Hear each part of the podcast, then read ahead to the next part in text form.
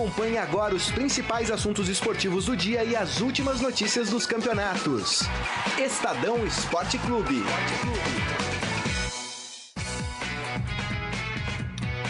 Muito bem, sejam bem-vindos ao Estadão Esporte Clube, edição desta sexta-feira, dia 26 de janeiro. Ainda bem que é sexta-feira, né? Tá todo mundo aqui feliz, com um sorriso largo no rosto, né?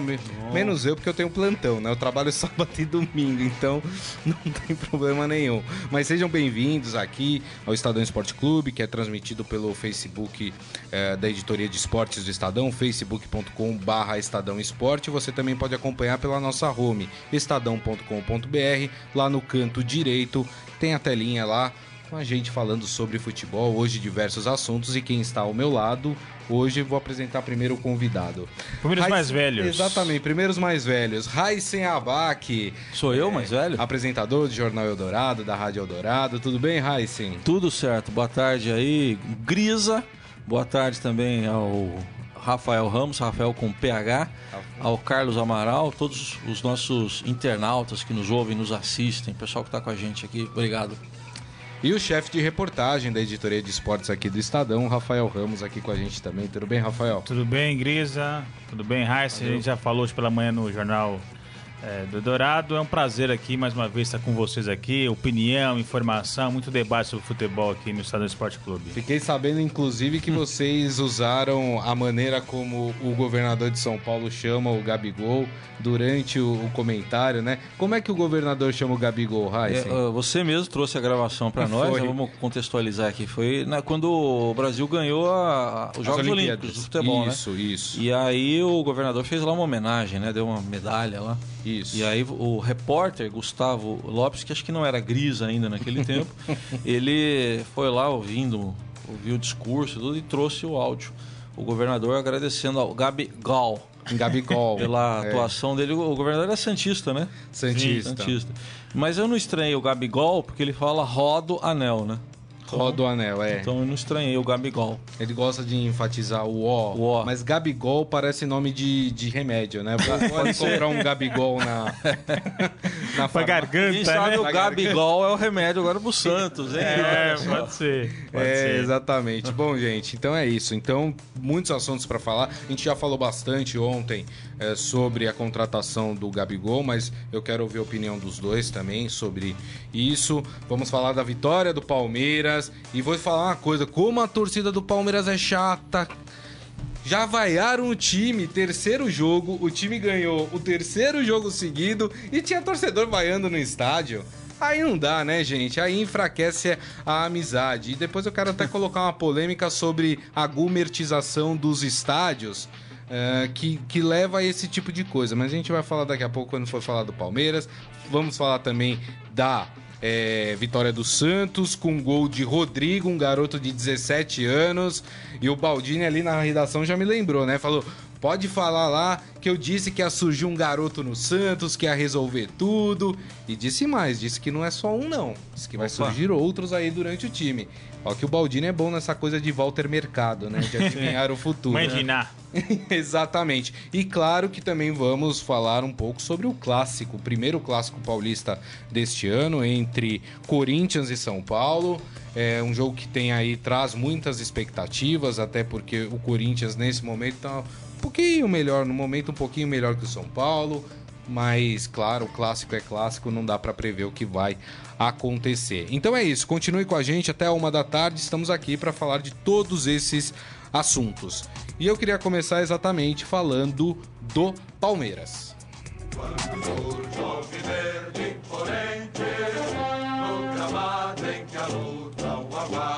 Ó, Heisen, comecei com o Palmeiras em homenagem a você, viu? Ao Por nosso convidado. Porque quê? geralmente quando eu tô ancorando, eu começo sempre pelo Santos. Santos é sempre prioridade no programa. Não, aqui é jornalismo Entendeu? futebol clube ou Exatamente. sociedade esportiva jornalismo. Exatamente. Bom, Palmeiras é, ontem um jogo abaixo do que se espera do Palmeiras, de fato, assim como foi contra o Botafogo de Ribeirão Preto, mas o Palmeiras conquista a sua terceira é, vitória no campeonato. Me parece que é um caminho bem traçado pelo Roger e o Roger sabe o que está fazendo. Não sei o que vocês pensam em, relação a isso.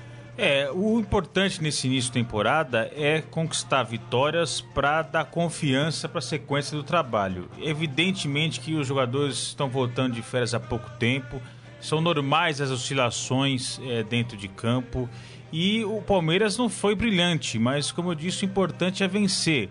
É, havia expectativa que talvez o Roger Machado levasse a campo um time totalmente titular, não foi isso que ele fez, ele poupou alguns jogadores e o Palmeiras sentiu muita falta, por incrível que pareça, do Felipe Melo. É, porque ele é importante na saída de bola, ele vai buscar ali a bola na zaga e tem o passe muito bom, né? Tem essa qualidade no passe. O Palmeiras sentiu falta disso ontem, mas na base da raça, é, na força de vontade, conseguiu a virada em cima do Red Bull, 2 a 1 com heróis improváveis, né? É, o Thiago Santos, que fez dois gols é, e não é ofício dele fazer gols. E o Jailson, que pegou um pênalti quando o jogo estava 1 a 1 muito complicado ali da partida. É o Jailson também, que não é o goleiro é, é, é principal do Palmeiras para esse ano. Tem o Fernando Praz, o Palmeiras contratou o Everton, enfim. Mas quem acabou brilhando ontem foi o Jailson. Isso mostra também um pouco da força do elenco palmeirense, Sim. que mesmo não sendo brilhante, conseguiu uma boa vitória em casa que dá um ânimo na sequência é, da temporada Alviverde. É, tava 1 a 0 né, pro Red, Red Bull. Bull. Aí o Thiago empatou lá aos 47. Finalzinho do primeiro tempo. tempo. O primeiro gol do Palmeiras foi impedido, né? O é, reclamaram muito, teve uma discussão, muito, é, reclamaram muito jogadores do Red é. Bull. Teve, teve reclamação e tinha uma diferença ali, né? Acho que mínima ali, é. mas tinha. E aí, uh, o pênalti, o Jailson pegou o rebote, né? Porque Isso. o rebote foi Podia ter sido gol no rebote. Sim. Ele pegou o rebote também. E aí o Thiago Santos aos 42 do segundo tempo. O primeiro que teve a participação, acho que mais direta, do Lucas Lima, né? Sim. É, na cobrança de falta, que é uma especialidade dele. Agora, o, o Jailson, eu tinha, eu tinha visto depois uma declaração dele, mais tarde, é, que depois que a gente conversou lá no Jornal Dourado, que ele passou as férias treinando Quer dizer, é, não, é, não, é algo muito comum para um ou, ou é comum para um goleiro treinar. Não, até ele falou uma coisa curiosa. Ele falou: passei as férias treinando com a minha mulher. É, Aí eu achei um pouco indiscreto, é, né? Eu falei, né? Foi um, não, foi um pouco duvidoso, poupar, né? É, podia poupar um esse detalhe, duvidoso. né? Mas ele, assim, teoricamente, seria o terceiro goleiro. Sim. Se falou até em dar uma chance para ele, ele ser vendido, atuar por algum clube e no fim ele começa a temporada como o, o titular. E o detalhe que o Ciro Campos até retratou também, é a reportagem do Estadão, são 23 jogos que ele faz aí no, Invicto no Invicto, né? Ele Invicto. não perdeu, é. isso. Ele, quando o Palmeiras foi campeão é, brasileiro em 2016, que ele substituiu o Fernando o Praz, é, ele também não sofreu nenhuma derrota. E depois que ele assumiu o gol, o Palmeiras sofreu apenas uma derrota que ele não estava em campo, pro que Santos. foi para o Santos é. na Vila Belmiro. É. Então ele é pé quente. Uhum. É, e goleiro grandão, normalmente eles costumam treinar nas férias para não perder muito da condição física. Porque precisam da agilidade, se volta pesado, fora de forma, né, fora do peso, isso atrapalha muito o goleiro, coisa que, por exemplo, um jogador de meio campo, um atacante, não sente tanto, mas o goleiro pesadão, Sente. ele não consegue chegar nem na bola, é né? Verdade. Então, alguns goleiros têm essa preocupação é, de, durante o período de férias, é, treinar ali para pelo menos manter o peso. O Castro já fez isso algumas vezes lá no Corinthians também. É, e aí ele surge nesse início de temporada aí, como eu disse, é, era improvável que o Jailson fosse aí o goleiro que tivesse se destacando é, no Palmeiras, que é, tem o prazo e o Everton também. É. Aí eu queria destacar, primeiro assim, é, dois erros de arbitragem, quer dizer, pelo menos na minha opinião. Acho que não o pênalti que foi dado para o Red Bull, eu não vi pênalti ali, não vi o, o jogador desempenhando qualquer força ali para derrubar o jogador do Red Bull. E o lance do Thiago Santos é, do gol impedido. E a gente até comentou outro dia aqui o quanto, quantos erros de arbitragem tem acontecido nesse começo de, de ano. Claro, é, assim como o, os times aos poucos vão pegando jeito, vão jogando. A arbitragem acho que funciona mais ou menos da mesma forma. Precisa ainda, tá começando uma temporada. Pegando no tranco, né? Tá pegando no Não tranco. treina né? nas férias o árbitro? É, então. Fazendo um jogo pelada? É. Mas assim, é, alguns erros acabam prejudicando aí equipes no começo do campeonato. Eu lembro, eu lembro até do jogo do São Paulo contra o Novo Horizontino, que teve um pênalti pro São Paulo no final do jogo. E o São Paulo poderia ter conseguido a vitória naquele, naquela partida, ou seja, atrapalhou o São Paulo na, naquele momento. Não que o São Paulo tivesse merecido ganhar a partida, mas é, o pênalti existiu. aconteceu, existiu, né? É, Rafael, a gente pode esperar que a arbitragem melhore é mesmo início de ano e assim como os times de futebol, os árbitros também precisam de um tempo para pegar no tranco? É, ou, eu, ou... eu acho que tem o fator volta das férias, isso tem um peso. É, com o tempo vai adquirindo ritmo, então a tendência é que melhorem. Tem o fator que eles estão pressionados esse ano, porque a federação instituiu o rebaixamento de árbitro, então aquele que não for bem vai ser rebaixado, vai apitar a segunda divisão, então isso também aumenta a pressão em cima dos árbitros. É, mas eu acho que o, o, gol de ontem do Palmeiras, um lance, um lance muito difícil. Então, é, eu acho, dou um desconto aí para tá. arbitragem. É, porque a gente tem o, a gente tem o replay, né? É, tem a televisão, a, gente tem a câmera, a câmera lenta, é, coisa que o árbitro em campo não tem. Então eu dou um desconto em relação ao segundo gol do Palmeiras de ontem. E volto a cobrar aqui o uso da tecnologia no futebol prometida pelo presidente da CBF, Marco Paulo Donero, ano passado, depois voltou atrás, disse que não tinha condições de implantar no Brasileirão. É, a gente já está em 2018, né? o homem já foi para a Lua e a gente não consegue colocar uma televisão ali para auxiliar a arbitragem. Exato. É, outros esportes têm o auxílio de tecnologia, no futebol ainda são muito resistentes a isso. Então, enquanto a gente não tiver essa tecnologia, os erros, infelizmente, serão recorrentes. Não, e aí tem aquela bobagem de, ah, mas a tecnologia vai tirar a discussão das pessoas dos lances polêmicos. Então eu te pergunto, você tem uma empresa, você investe num negócio 10 milhões de reais você investe num negócio e esse negócio não dá certo por causa de um erro redigido num contrato. Você vai achar legal, vai falar, não. ah, é ótimo porque eu vou no boteco agora discutir o erro do contrato com as pessoas. Isso. Não é isso. Os clubes de futebol investem milhões para montar times para vencer campeonatos. E às vezes por causa de um erro de arbitragem, é. É, todo esse plano é colocado por água abaixo. Então, assim, né? Quem defende aí que, que não deve ter tecnologia no esporte precisa pensar também um pouco do que isso prejudica o seu próprio clube, né? Acho que você pode criar até limites, ah, não vamos parar o jogo toda hora. É, é criar lá, sei lá.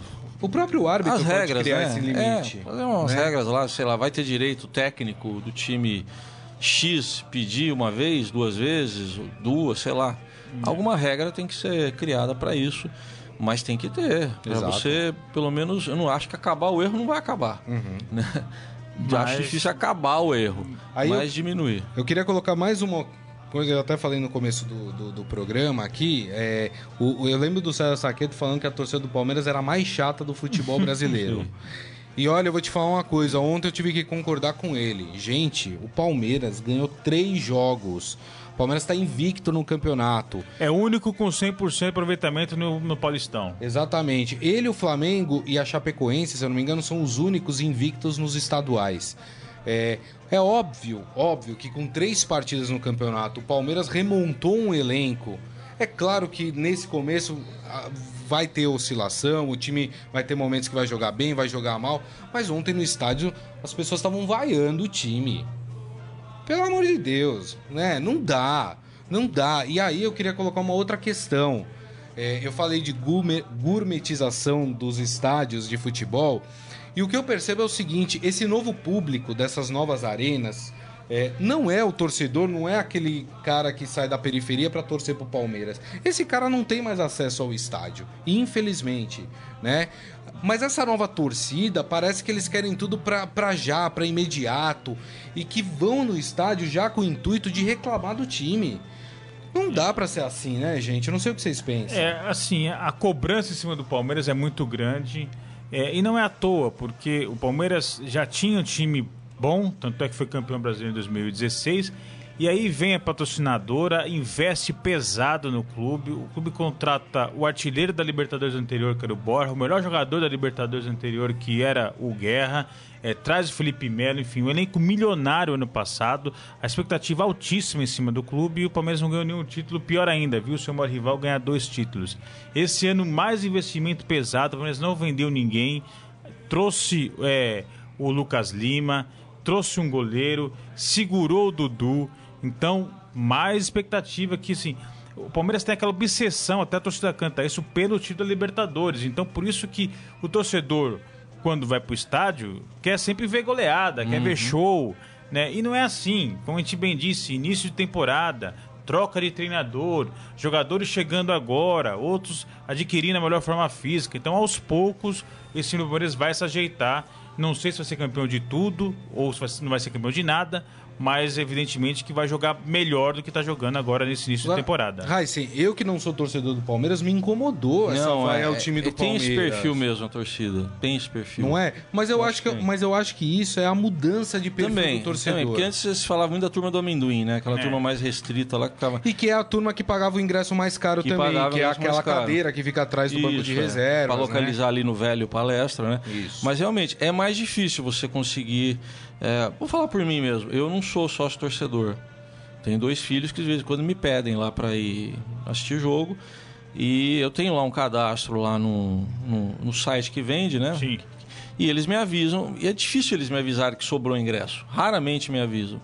Mas eu já fui em alguns jogos quando sobrou ingresso e aí eu fui assistir. Você percebe sim essa mudança. Por outro lado, você vê também mais famílias, né?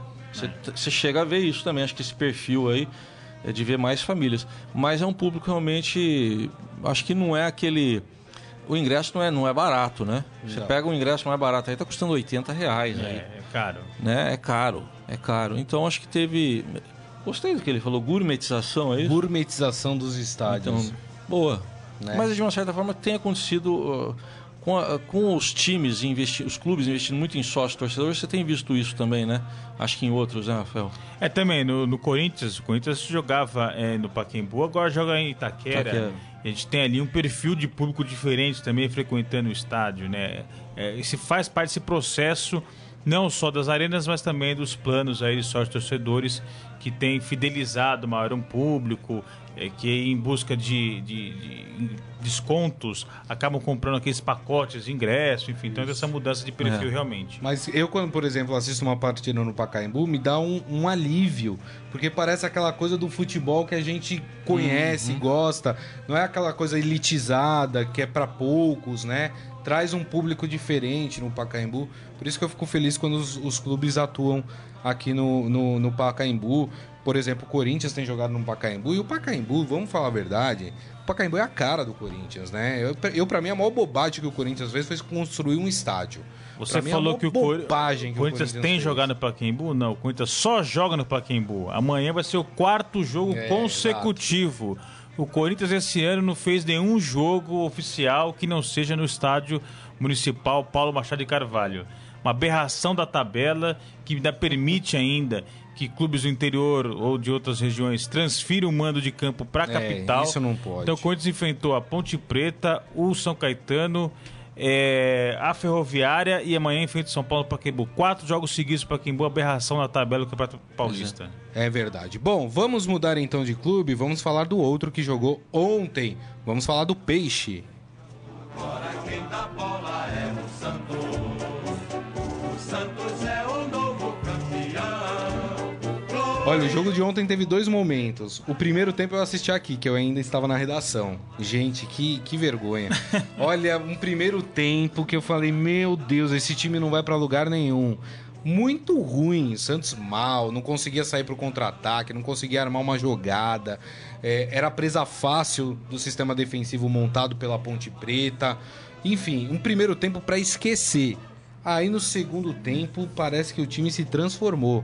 Foi para cima da Ponte Preta, só deu Santos no segundo tempo, apesar que a Ponte Preta teve algumas chances também no segundo tempo de perigo, principalmente com aquele garoto do cabelo descolorido do ataque. Qual é o nome dele? É Saraiva. Saraiva. Foi muito bem, foi quem fez o gol, inclusive, é, na partida contra o Corinthians aqui no Pacaembu. Garoto bom. Eu acho que a Ponte Preta Felipe não consegue Saraiva, segurar. né? Felipe, Felipe Saraiva, Saraiva, acho é que é. Acho que é eu isso. sei que é Saraiva, É, mas eu não Saraiva. sei o primeiro nome. É, muito bom jogador, acho que não fica muito tempo na Ponte Preta. Acho que algum clube já já vai atrás dele, porque é, é aqui. A gente estava falando ontem sobre a falta de drible no Campeonato Brasileiro, né? E ele é insinuante, vai para cima, enfim. E aí o Santos mudou a cara, né? Os jogadores que estavam mal é, jogaram bem no segundo tempo, muito também na função, é, em função da entrada de Jean Mota, que entrou bem no, no campo. O Jair Ventura tirou um volante e colocou o Jean Mota. E também da entrada do garoto Rodrigo, de apenas 17 anos. Muita calma, viu, gente? Já tem gente falando que surgiu um novo garoto da vila. 17, calma. é? Tem 17 anos, foi bem, mas, né? É o Felipe Saraiva Prudência, mesmo. né? Rafael Ramos? É, é, você destacou o Jean Mota e o Rodrigo e o Sacha também, que saiu de banco de do reservas no segundo tempo e fez o primeiro gol do Santos. O Santos é do o gol de empate do Santos. Como você bem disse, foram dois tempos distintos. É, O Santos mal no primeiro, melhorou no segundo tempo muito por causa da mão do Jair Ventura, que mudou o, o time, mudou jogadores, e o Santos passou a pressionar, passou a, a, a coar a Ponte Preta no seu campo de defesa. Até porque, como a Ponte fez o gol logo no início do jogo, ela também recuou também, fez ali né, um paredão ali que dificultou a vida do Santos. Mas o time melhorou e era uma vitória também que precisava importante para dar um alívio, né? Depois da derrota na Vila Belmiro pro Bragantino, já tinha muita gente aí com, Já cornetando. É, com dúvidas sobre essa real capacidade do Santos, voltou aquele papo de quarta força. Então, você vencer a Ponte Preta em Campinas nunca é fácil. E ontem foi complicado, o Santos venceu no sufoco, gol no finalzinho. A Ponte que venceu o Corinthians no Paquembu, né? Então isso é um ânimo aí para a sequência do trabalho do Jair, que tava já o início ali de pressão em cima dele. É, Esse garoto Rodrigo, de 17 anos, é um daqueles que a diretoria trata com todo cuidado. é, inclusive, tem até informação de clubes europeus grandes que já estão de olho nesse garoto. Não fizeram proposta, mas estão acompanhando aí o desenrolar da carreira dele. É, entrou no time, foi bem. Teve a frieza do gol, porque já estava nos acréscimos do jogo. Ele parou a bola, tirou o zagueiro e chutou pro gol. Teve... Mas precisa ter calma com esses garotos, né? É um garoto de 17 anos. Não pode tá falando- queimar o garoto, Não, né? Ele mesmo falou, tô sonhando acordado, quer dizer, É. realmente ele tá é, é, deslumbrado mesmo com aquilo, porque é uma mudança na vida da Sim. pessoa. Agora, o que, que a pessoa vai fazer com esse deslumbramento, que é, É. se ela vai saber trabalhar, ter gente ali no entorno que ajude e, e não atrapalhe, porque é, é o primeiro gol, espera-se aqui de uma carreira muito legal, né, muito promissora, mas tem que ter o pé no chão. O, acho que o Jair foi um pouco nessa linha, porque ele também é um cara jovem. Sim. Né? Verdade. É, pro, pro cargo dele, né, de técnico. Ele é um cara considerado jovem, se você pegar os demais. Agora, não sei se vocês perceberam que na entrevista, óbvio que perguntaram pro Jair, e ele teve que falar do, do Gabriel, o Gabigol, né? Gabigol. E, a- e ele já falou que ele pediu pra, pro torcida paciência pra, pra estreia, ou reestreia, porque o Santos, eh, de uma certa forma, tem um pouco daquela situação do Corinthians, né? Perdeu, o Corinthians perdeu o Jô, tem o Casim que é contestado, vem o Júnior Dutra que é, vem foi bem, mas eh, veio Sim, também não é, não craque, É, né? e aí o, o Santos perdeu o Ricardo Oliveira. E antes que você me pergunte, já vou entrar meio nisso. é, acho que essa contratação aí do, do Gabigol é aquela situação que o- os dois estão precisando. Né? O Santos está precisando, está precisando de um atacante. E o Gabigol está precisando de um, de um recomeço. Acho que E a Inter de Milão né? precisando se livrar. Precisar se livrar, é melhor para Inter de, Lima, de Limão, de Milão, né? É, melhor para Inter, então. Então, acho que a- é, vai depender de como ele vai se adaptar, mas Não, e um casamento sabe- de interesses aí, Quem né? sabe até voltar para a própria Inter com uma outra cabeça, de um outro jeito, e aí sim conquistar o sucesso ah, na Europa, Na Europa. Na, no- na própria Inter de Milão ou, no- ou numa outra equipe, enfim. é, mas essa volta do. Eu, eu só faço as ressalvas aos valores. Né? Eu acho que time que estava aí até É. pouco tempo, ou ainda está, porque a gente não sabe porque não abriram isso, é, devendo salários, com problemas financeiros, os valores são muito altos. Não, não se discute a importância da volta do Gabigol. mas também tem que se falar que não pode fazer loucura para ter um jogador, né, Rafael? É, é fala-se aí, né, de 1 milhão e 700 mil euros que o Santos pagou a Inter de Milão por um contrato de empréstimo de uma temporada só. É muito dinheiro, mas é, vale lembrar que o Gabigol saiu para a Inter de Milão por 100 milhões de reais, né? Foi uma transação assim, uns números absurdos. E também avisar o torcedor Santista que tenha calma com o Gabigol, porque é. É, ele não estava jogando lá na, no Benfica, não estava sendo aproveitado, então é, ele não é o mesmo Gabigol que saiu daqui em 2016 após ser campeão olímpico pela seleção brasileira. Ele sofreu muito com a falta de ritmo, com a adaptação na Europa, então ele vai precisar de um tempo ainda é, para poder recuperar o seu bom futebol. Tem a vantagem do Campeonato Paulista, é, teoricamente, são os adversários mais frágeis, então é. isso facilita nesse processo de, de né? Mas é, vale destacar que ele não vinha jogando é, lá na Europa. Então o jogador precisa de um tempo ainda para voltar a jogar. É, mas é um nome importantíssimo. É, o Santos precisava dessa resposta depois de ter perdido o Lucas Lima para o Palmeiras, o Ricardo Oliveira para o Atlético Mineiro. E aí agora chega alguém que possa de fato comandar o ataque aí Santista. Olha, deixa eu ler aqui algumas mensagens, muita gente falando e lembrando que tem ainda o Bruno Henrique para entrar, voltar é, no time, aquela... tem o Vitor Bueno também para voltar no time do Santos. O Santos pode ser uma surpresa esse ano, viu? O Jair Ventura foi trazido para o time do Santos. Uma das características é exatamente essa coisa de trazer os garotos da base, começar a integrar os garotos da base. É, se o trabalho for bem feito, deixarem o Jair Ventura, porque lá na Baixada Santista o povo é chato. Né? Se deixar, é, é o povo é chato. Uh, e dentro da diretoria do Santos, então, nossa senhora, viu, meu? Tem, tem umas múmias lá ainda que de vez em quando resolvem aparecer lá, sai do sarcófago, sabe? Então hum. é complicado. Deixa o homem trabalhar. É, deixa eu ler aqui algumas mensagens. O Adi Armando falando como esse dinheiro todo de compra e venda de jogadores somem pelo ralo. Esse caso do Gabigol do Neymar é estranho. Eu também acho, viu? Muito dinheiro foi pelo ralo no Santos. O Renato Gazeira falando que o Gabigol é magrelo, tem preparo físico e que ele acha que não vai precisar de muito tempo para se readaptar. É, tem que ver. E ele até fala qual seria o Santos ideal dele. Alisson, Matheus Jesus, Jean Mota, Bruno Henrique, Sacha e Gabigol. Isso do meio de campo para frente. Com Vitor Bueno e Arthur entrando aí no time do, do, do... Eu não descartaria o Vecchio, viu? Eu acho que o Vecchio tem indo bem no Santos, viu? Tem a, a, pra função que o Jair Ventura quer, naquela coisa de enfiar bolas, acho que ele tá indo bem, viu? Os dois gols do Santos nasceram é, de jogadas que começaram com o Vecchio.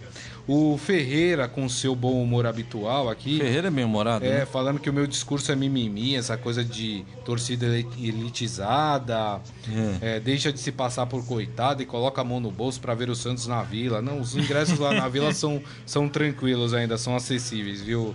Meu caro Ferreira. Aqui também o Anderson Souza comemorando a vitória do Santos. Reinaldo Pacheco de Moraes. Vê se ele tá mal. É. Ele tá em Bali, na Indo, da oh, Indonésia. Ele tá mal. Será né? que é surfista? Sim. Lá, ah, né? Deve ser é, o Reinaldo. Repente, né? Tem onda boa lá, né? Manda pra gente o que, que você tá fazendo aí em Bali, hein? Que, que lugar feio, meu Deus.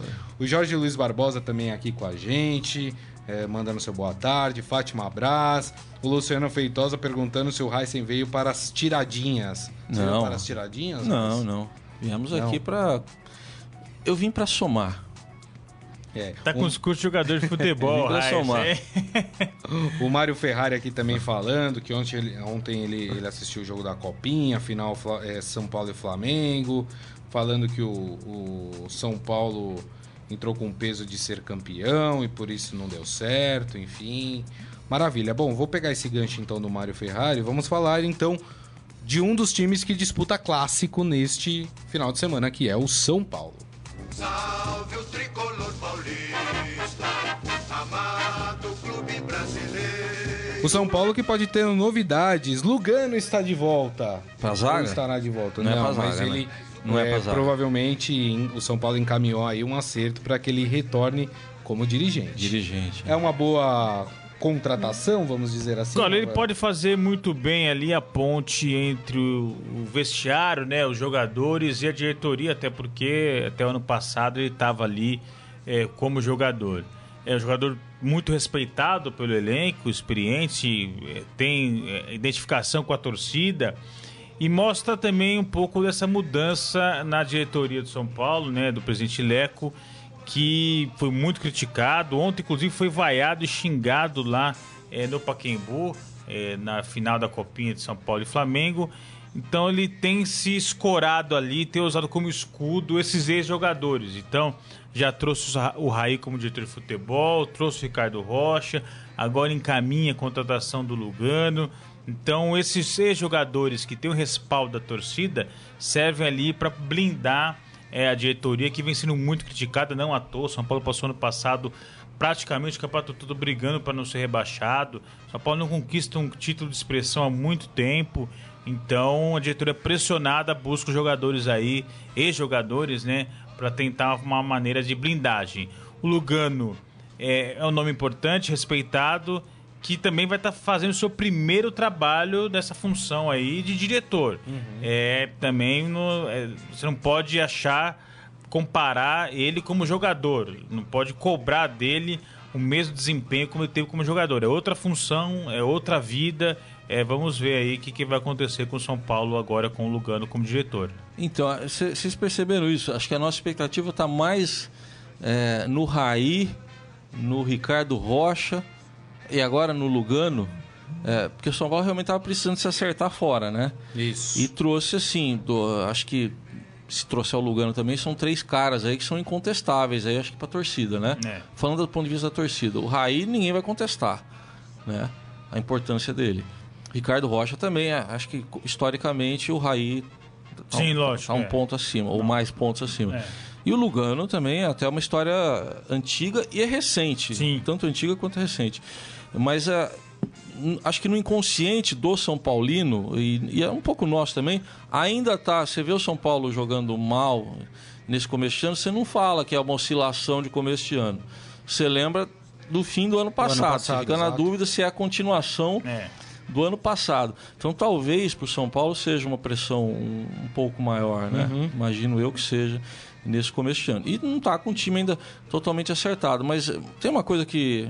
Não sei se é porque eu sou um pouco saudosista, se bem que não faz tanto tempo assim, faz seis anos quase é, vai ter um reencontro aí, né? No, no fim de semana. Aí, Diego Souza. Diego Souza Cássio, é, aquele, aquele é. famoso é. gol lá. Que, Foi em 2012, né? 2012 pelo Vasco, o gol que o. O gol que mudou a história. O, o não gol, né? O não é. gol. Aquela defesa de pontinha de dedo, sim, né? Do Cássio, que sim. acho que mudou a história da Libertadores. Ficou aquela dúvida: mérito do Cássio ou o Diego Souza, né? Falha do Diego, do Diego Souza. E vai ser um reencontro legal. É, vai ver, ser né? um jogo interessante e, e vai destacar os ataques das duas equipes aí passam por um momento de indecisão, né? O Corinthians, é, o Casim não convence ninguém, o Júnior Dutra também, como não foi é, tão bem contra é, a Ferroviária, também não, não tem todo aquele apoio do torcedor. E no São Paulo, com a saída do Lucas Prato, São Paulo investiu aí 10 milhões de reais para Diego Souza.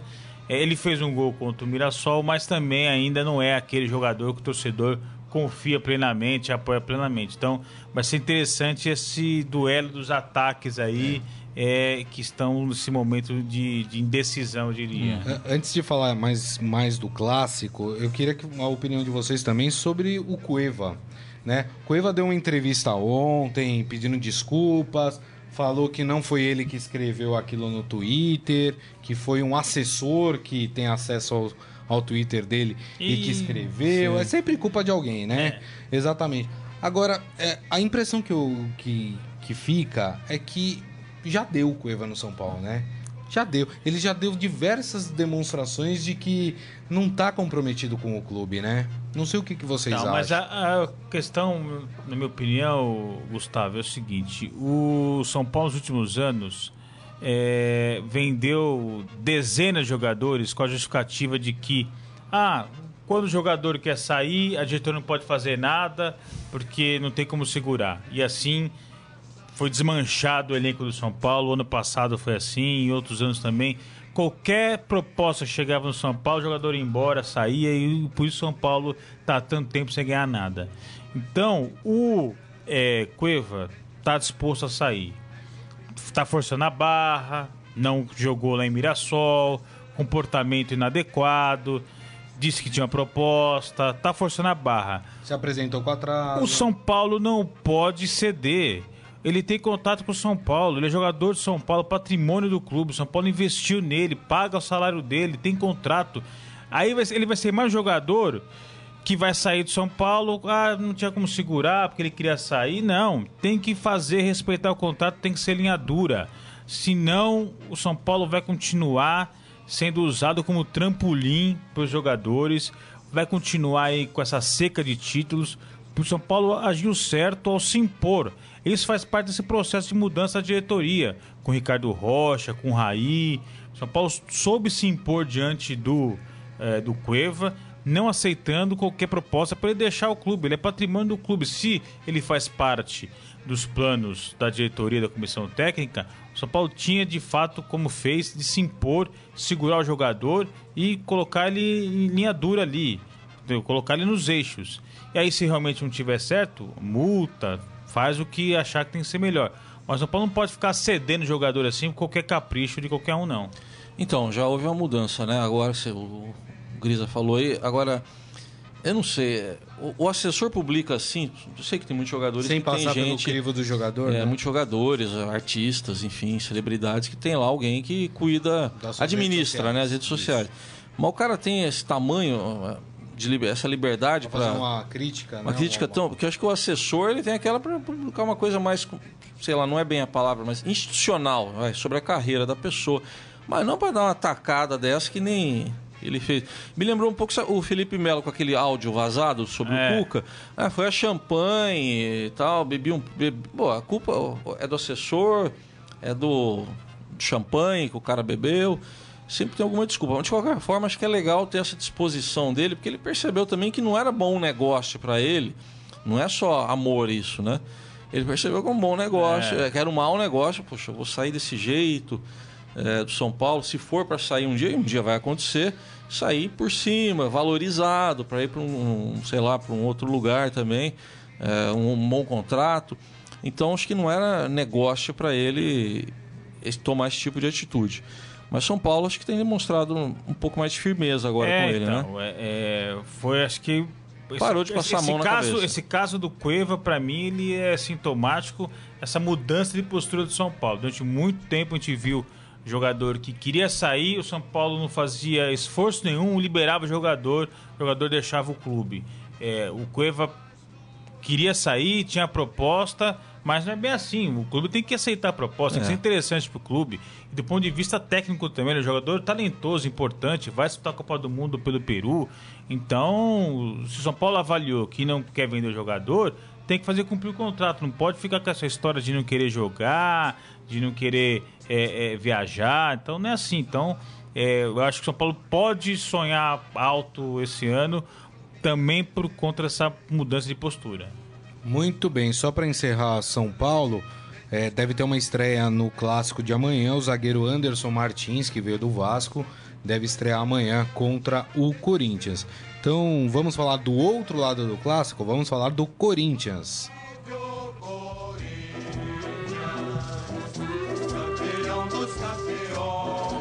Olha, informação trazida pelo nosso repórter Daniel Batista agora há pouco e que já está publicada na página de esportes do Estadão. eh, O técnico Fábio Carilli vai aguardar o departamento médico e a fisiologia do clube para definir a escalação do Corinthians, que enfrenta o São Paulo sábado às 5 da tarde no Pacaembu. O treinador admitiu ter preocupações com o fato de muitos possíveis titulares estarem reclamando de dores e ele pretende esperar até momentos antes do jogo para saber eh, quem tem condições físicas. A preocupação maior está com o setor defensivo e com o atacante Júnior Dutra.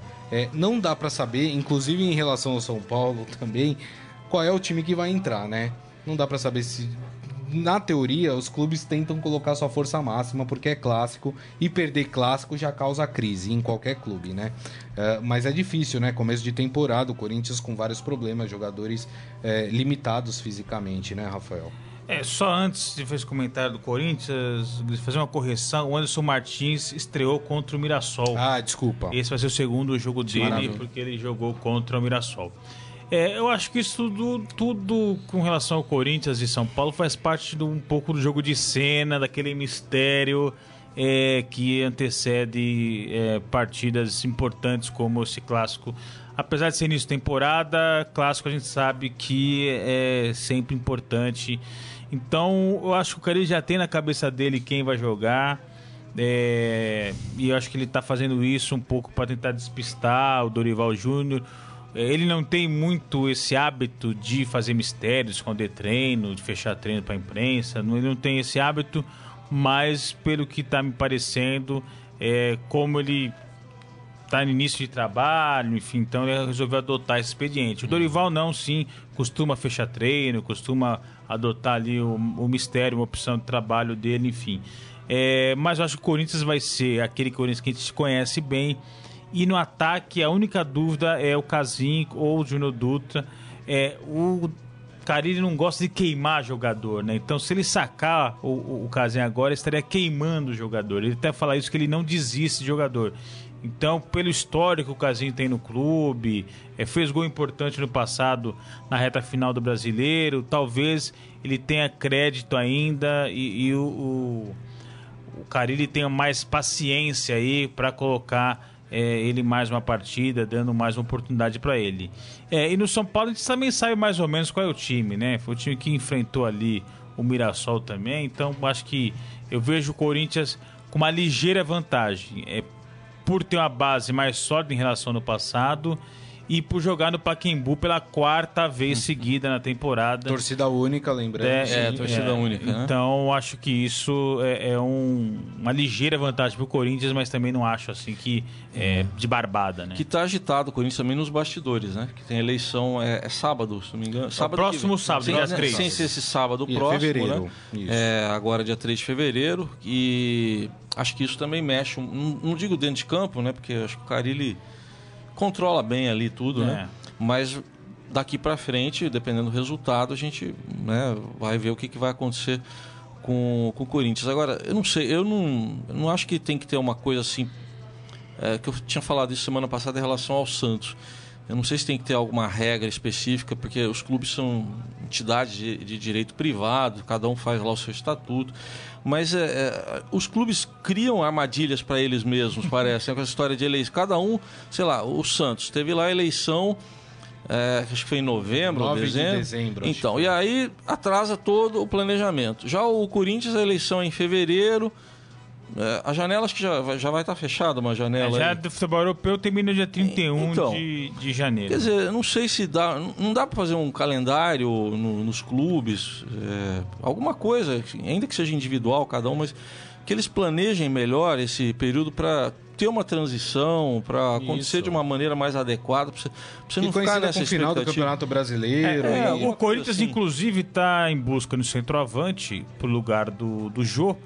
E ele só deve chegar esse centroavante se chegar depois da eleição. Então, porque essa diretoria está amarrada ali. Então, e a gente vai estar tá já em fevereiro, já passou a pré-temporada, passaram os primeiros jogos aí do início do ano, passou o primeiro clássico do ano, e o Corinthians ainda não vai ter um centroavante para o lugar do jogo, muito por conta das eleições aí. Não, e por presidente. causa disso, por exemplo, o Corinthians queria contar com o Henrique Dourado, que já disse que não quer permanecer no Fluminense e a coisa está demorando.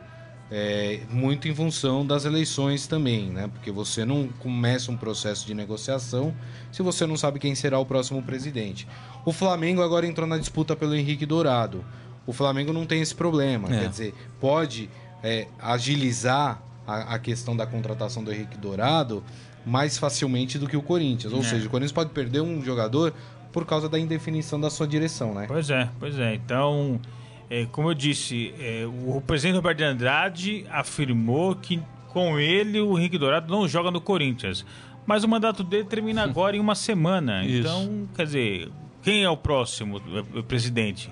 É o André Sanches, que é ligado ao grupo do Roberto Andrade? É o Citadini? É o Romeu Tuma Júnior? É o Felipe Isabella? É o Paulo Garcia? Ninguém sabe. Ninguém sabe quem é o presidente, consequentemente, ninguém sabe quem é o centroavante do time. né? Exatamente. E, e mais uma informação para o torcedor corintiano. é, já saiu a rescisão do contrato do, do zagueiro Henrique no, no BID, né? Então tá aí com portas abertas para ser contratado pelo Corinthians. Bom reforço para vocês? Bom reforço, é, jogador importante, passou pelo Palmeiras, disputou a Copa do Mundo, foi vendido para o Barcelona, né? E evidentemente que não é o mesmo Henrique de 2014, mas é um jogador que tem espírito de liderança, tem experiência. E o Corinthians está com um buraco na zaga ali, com a saída do Pablo.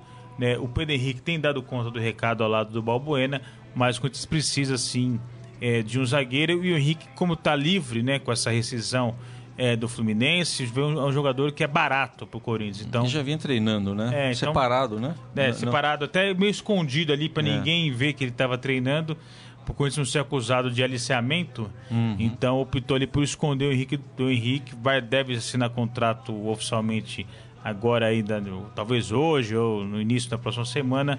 Nome importante, acho que pode contribuir muito pro Corinthians nessa temporada. Deixa eu só ler algumas mensagens antes da gente ir pro Esporte Fera, que o Rafael Peso já tá ali aguardando.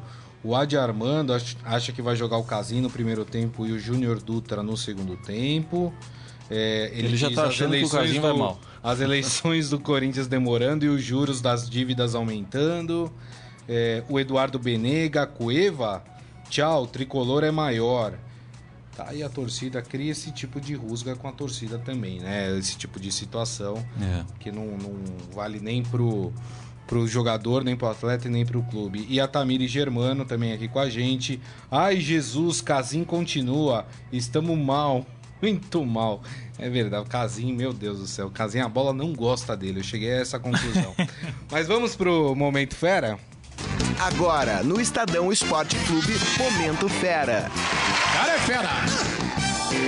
Muito bem, Rafael Peso aqui com a gente. Já, tudo bem, Peso? Tudo bem, e vocês? Maravilha, tudo certo. Lembrando que as notícias que o Peso traz aqui pra gente, muitas outras, você encontra em esportefera.com.br e também nas redes sociais, arroba esportefera, é isso? Isso, Facebook, Twitter, Instagram.com.br Esportefera. Legal.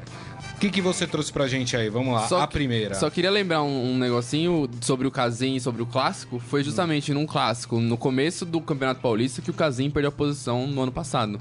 Foi Pro Jô? Pro jogo contra o Palmeiras. É. que ela foi na quinta rodada e esse aqui vai ser na quarta. No clássico em que o árbitro expulsou o jogador errado. E- e- Isso Ah, é- foi aquele mesmo. né? Não podemos fico- esquecer aí Eu disso. fico imaginando uma situação, aí o Casim pega, mete dois gols no São Paulo. O que, que eu vou falar na segunda-feira? Não tem falar, né? Aí é complicado, né? Mas enfim, a gente tá aqui é pra se queimar também, Sim. não é, Peso? É, bom, a primeira que eu, que eu mando aqui é a dancinha do Jair Ventura ontem, no, na vitória do Santos, no gol do Rodrigo, ao- no finalzinho.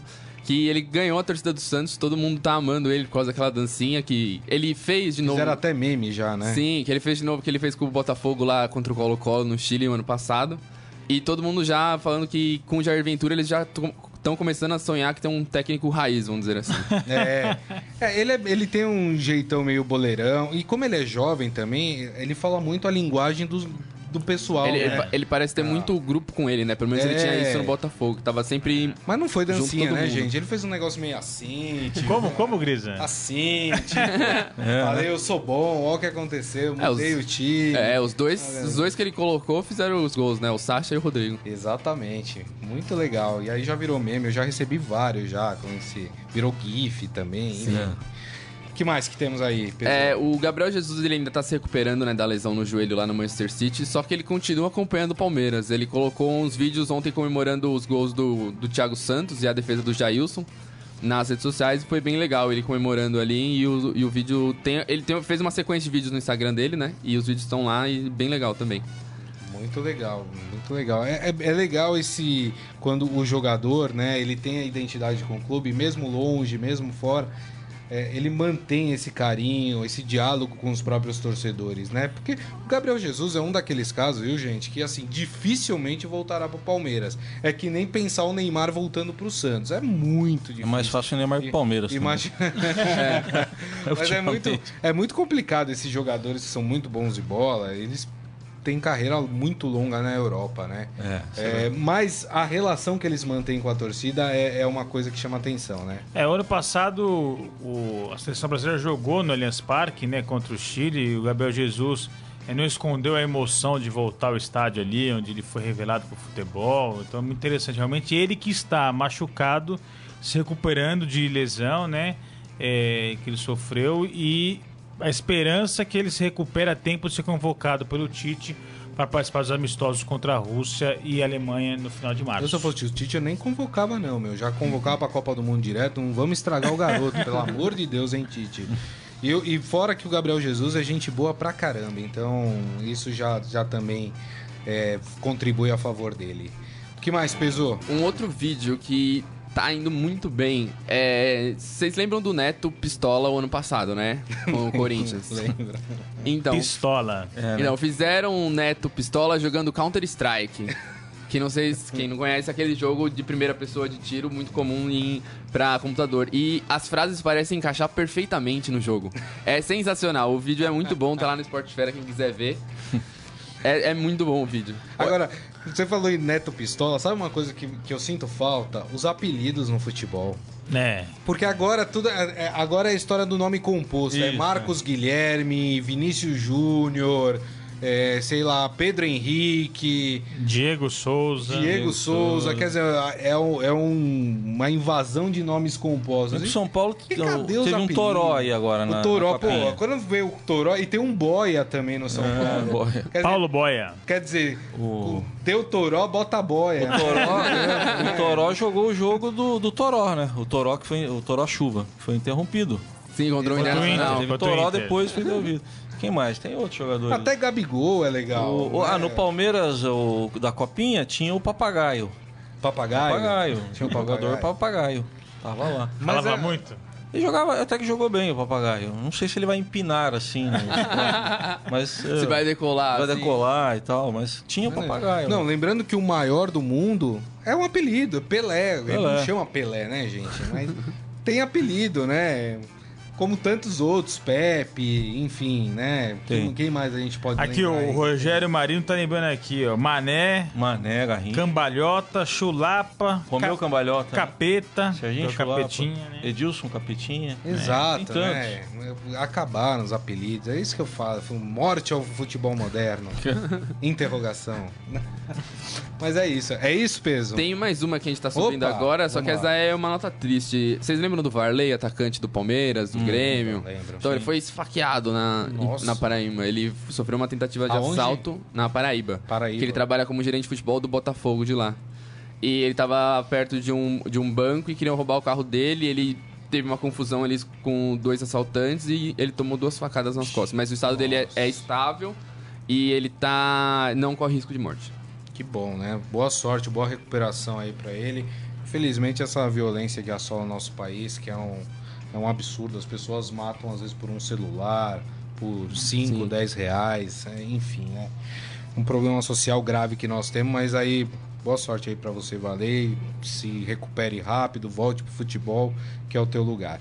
Então é isso. Por É hoje isso. terminamos. Por hoje é só. Quem quiser mais informações do Esporte Fera, como é que obtém? Sportfera.com.br, Twitter, Facebook, Instagram, barra Sportfera.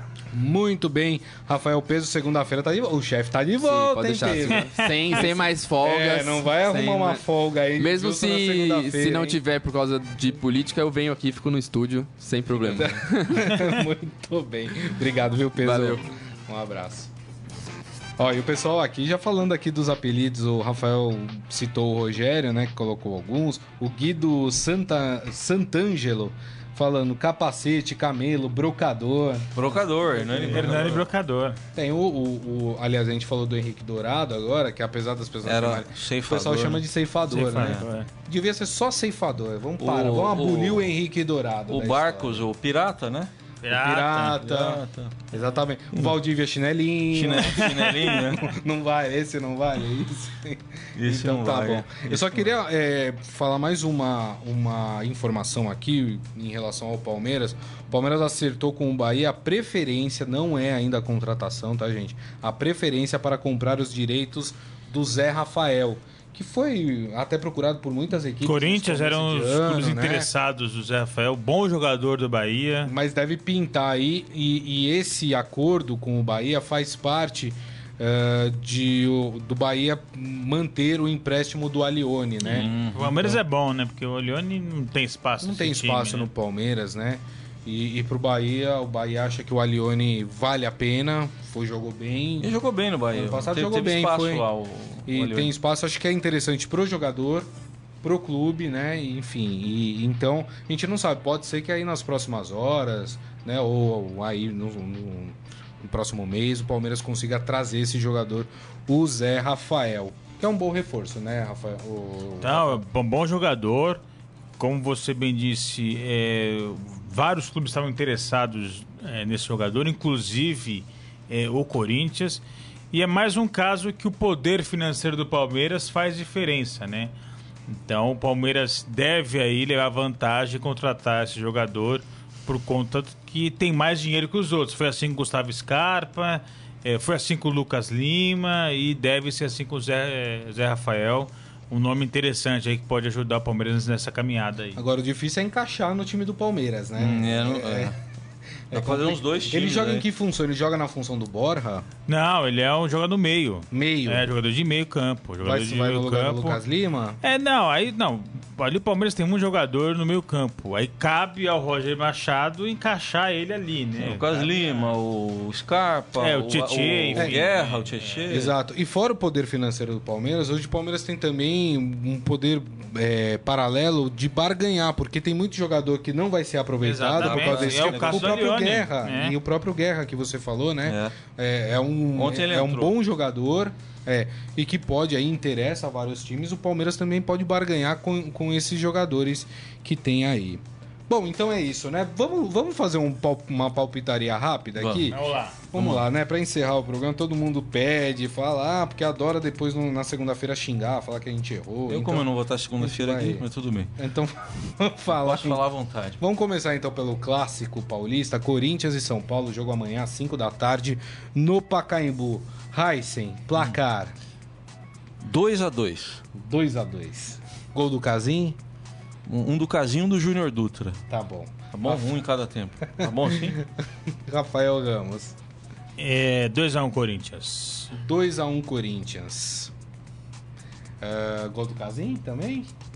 Não, aí não sei quem vai fazer os gols, depende do jogo. Mas acho que, como eu disse, o Corinthians é, tem uma base em relação ao passado, isso tem uma, uma vantagem e joga pela quarta vez consecutiva no Pacaembu. Então, É verdade. por conta disso, eu acho que o Corinthians ganha é, amanhã do São Paulo. Maravilha. Bom, é, depois pra. Bom, na minha opinião, o jogo vai ser 3 a 3 muitas emoções no Pacaembu, dois gols do Casim. Opa! Beleza. Só porque eu critiquei. Casinha da Fiel. Tá otimista aí. Otimista. Exatamente. Bom, aí no domingo nós temos Santos e Ituano na Vila Belmiro. Não, Santos e Ituano é Não, no. Pacaembu. Ah, no Pacaembu, desculpa. 19h30 é esse jogo. né? Exatamente. É, eu acho que o Santos ganha também 2 a 0 2 a 0 E você, Raiz? Eu sigo o relator. 2 a 0 2 a 0 Eu acho que o jogo vai ser 1 a 0 com muitas Pra dificuldades. quem? 1 a 0 pra? Pro Santos. Ah, bom. Você tem que Com esclarecer muitas dificuldades, né? Porque esse negócio que você falou que a torcida do Santos é chata também. Da E o- corneta sua. E o jogo do Palmeiras? O Palmeiras joga contra. O Bragantino, Bragantino. lá em Bragança. O Palmeiras ganha também, eu acho. Jogo apertado. 2x1 Palmeiras. 1 a 0 Pra quem? pro Palmeiras. Pro Palmeiras? É. Eu acho que esse jogo será 4 a 1 para o Palmeiras. Dois gols do Lucas Lima. Sentiram a sinceridade aí? É. Você percebeu a sinceridade? Mas ele tem o sincero. penteado dele, às vezes ele fazia uns penteados pra imitar o Lucas Lima até. Deixa eu mandar aqui os últimos abraços a todo mundo que acompanhou a nossa transmissão aqui. A de Armando, Luciano Feitosa, Marcos Lincoln Souza, que lembrou de Ronaldo Fenômeno. Fenômeno. Fofômeno aí, né? Fenômeno, né? É, Maldoso, Maldoso. maldoso. Saudade de vocês. O Guido Santângelo também aqui com a gente, Rogério Marino, a Tamiri Germano, o Eduardo Benega, o Renato Razeira, o Ferreira, sempre com seu bom humor, o Reinaldo Pacheco de Moraes, lá de Bali, tá mal, rapaz, Palma Polese, Fátima Braz, o Jorge Luiz Barbosa, a todos que acompanharam a gente, muito obrigado. Lembrando que segunda-feira, ao meio-dia, estaremos de volta. Robson Morelli estará de volta, tão aguardada Finalmente. volta. Depois de 90 dias de férias, Robson Morelli estará de volta. Chinelinho. Exatamente. Lembrando a vocês também que esse programa eh, estará disponível em formato podcast.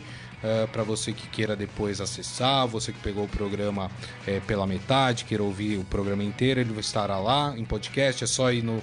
Se você tem iPhone no iTunes, digita Estadão Esporte Clube. No Android, instala um agregador de podcast e coloca lá na busca Estadão Esporte Clube, que você também tem acesso ao nosso conteúdo. Lembrando também que hoje já estão disponíveis também os podcasts dos quatro grandes clubes de São Paulo. Então você também pode procurar pelo nome do time lá e você vai poder ouvir as nossas análises e opiniões sobre os quatro grandes eh, de São Paulo. Tem Estadão na Copa também? Estadão na Rafael? Copa essa semana, falando das seleções é, que correm por fora aí, né? É, Portugal e, e Bélgica.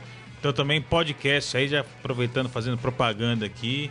É, eu e Igor Miller aí comentando sobre as possibilidades de Portugal e Bélgica para a Copa do Mundo da Rússia. Muito legal. Então é isso. Estadão Esporte Clube termina por aqui. Heisen, mais uma vez, muito obrigado, viu? Obrigado aí, gente. Obrigado aí pela companhia. Rafael Ramos, mais uma vez, obrigado pela parceria aí. Eu que agradeço pelo convite, muito obrigado e estou sempre à disposição. E para você que acompanhou a gente aqui na transmissão, mais uma vez o nosso muito obrigado. É sempre bom ter vocês conosco. Então é isso. Segunda-feira, meio-dia, estamos de volta. Um grande abraço e tchau. Abraço! Valeu. Você ouviu Estadão Esporte Clube.